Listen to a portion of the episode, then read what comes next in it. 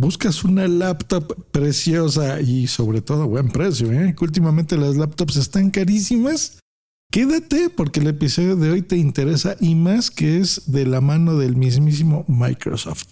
Hardware. Tu dosis diaria de tecnología que se entiende con Josh Green. Comenzamos. Hardware Podcast. Hola, mi nombre es Josh Green. Te saludo hoy que es 5 de octubre del 2020. Disculpen que empecé hoy un poquito más tarde de lo habitual, pero bueno, aquí estamos. Así es, Microsoft acaba de sacar un nuevo producto que es la Surface Laptop Go que es la laptop barata de Microsoft y la verdad es que está a muy buen precio, ¿eh? ¿eh? y tiene especificaciones muy interesantes. Bueno, antes que nada, eh, Microsoft ya ha sacado varias Surface que a mí me encantan.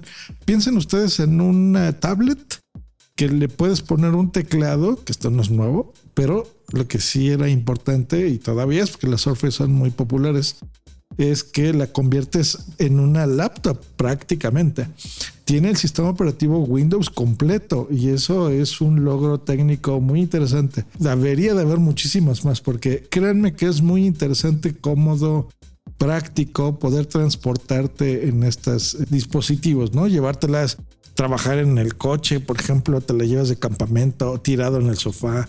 La verdad es que está muy bien. Si algo a mí no me gusta y por eso no es una laptop completa de la Surface, es que el teclado que le pones, que es magnético, o sea, tú acercas el teclado a la pantalla y se convierte en una laptop. Sí necesita un soporte de escritorio, o sea, tienes que ponerla en un escritorio, en una mesa, en una barra y ya se convierte en una laptop. No puede ser una laptop completa porque la definición de lap es lap es tu regazo, o sea, son tus piernas es para que pongas ahí la, computadora y la pantalla, tú la vas moviendo, tiene bisagras y la ajustas a, un ángulo, ¿no? Con la Surface no se puede. Así que Microsoft lo que hizo fue, dijo, bueno, vamos a sacar una laptop muy chiquitita, es una pantalla de 12.4 pulgadas, preciosa, preciosa, preciosa, en del que el teclado ya es parte de la computadora y ya está fijo. En la Surface tú tienes que comprar la Surface, que no son tan caras, hay unos modelos que sí, pero eh, están más o menos en el mismo precio que esta laptop. Y le tienes que comprar el teclado, que ese sí es caro, aparte, ¿no? Para ya convertirla en una, entre comillas, laptop.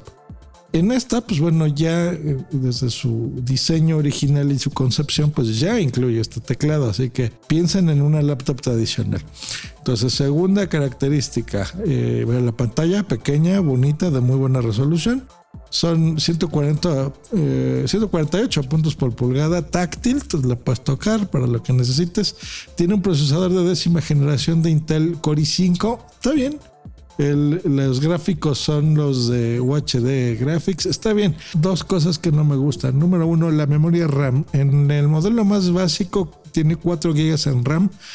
No inventen Microsoft, no inventen. Eh, ahí sí se pasaron, porque sí es muy, muy pequeñita, pero eh, hay una configuración de 8 GB. Compren esa, por amor de Dios. Y la otra cosa que no me gustó es que el disco duro de estado sólido más pequeño, bueno, ojo, ya trae de estado sólido, lo cual significa que va a ser bastante rápida pero la versión más pequeñita le pusieron un disco de 64 gigas. No inventen, también es demasiado corto, demasiado. Hay otras dos versiones de 128 y 256 gigas. Compren cualquiera de esas dos. Eh, realmente la versión más básica ya debería de venir de 8 gigas en RAM y 128 por lo menos. La verdad es que la diferencia en los discos duros Miren que yo me encargo y yo me dedico a eso. ¿eh? Tengo una empresa que se dedica a armar computadoras y las, los discos duros, la diferencia entre el de 128 y 250 gigas es de 300 pesos. ¿eh? O sea, son como 10 dólares de diferencia. Así que, eh, bueno, yo creo que fue más un tema de sacarle más dinero a la gente. Eh, pero bueno, fuera de esos dos detallitos, es una computadora impresionante. Y más de las cosas que me gustan, ya le pusieron Wi-Fi 6, tiene USB-C y USB, USB-A normal, Tiene el jack de 3.5 para tus audífonos normal, me encanta eso también. La autonomía es de 13 horas, espectacular. 13 horas, la verdad es que están muy buenas. Se dice fácil, pero la cargas de la noche como tu teléfono y lo usas todo el día, o sea que está súper bien. Una cámara HD, muy bien. Y lo mejor, el precio, 549 dólares. Se van a hartar de vender esta computadora creo yo que me voy a comprar una de estas.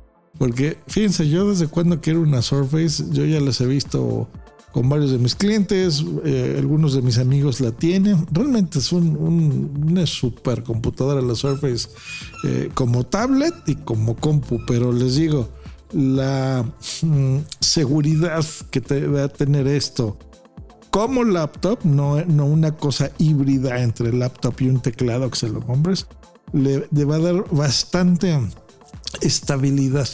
Eh, el tamaño está precioso. Le metieron un sensor de huellas digitales para que la desbloquees por ahí. La verdad es que el, diseño industrial, eh, los ingenieros que tienen de esto de diseño para la línea Surface en Microsoft, mis respetos, hacen unos diseños súper preciosos. Va a llegar a México, ya está confirmado pero lo que no nos han confirmado es el precio de México. Yo se los vaticino. Si está en 550 dólares, que eso serían 10 mil pesos, pues con impuestos y todo esto, yo creo que va a estar en unos 14 mil pesos, que no es un mal precio. Eh, ojo, nada más les, digo, cómprense el modelo de 8 gigas. El de 4 queda corto, ¿eh? queda corto, pero está precioso este, este pedazo de hardware. Pues nos escuchamos la próxima aquí en Hardware Podcast. Hasta luego. Uh, I.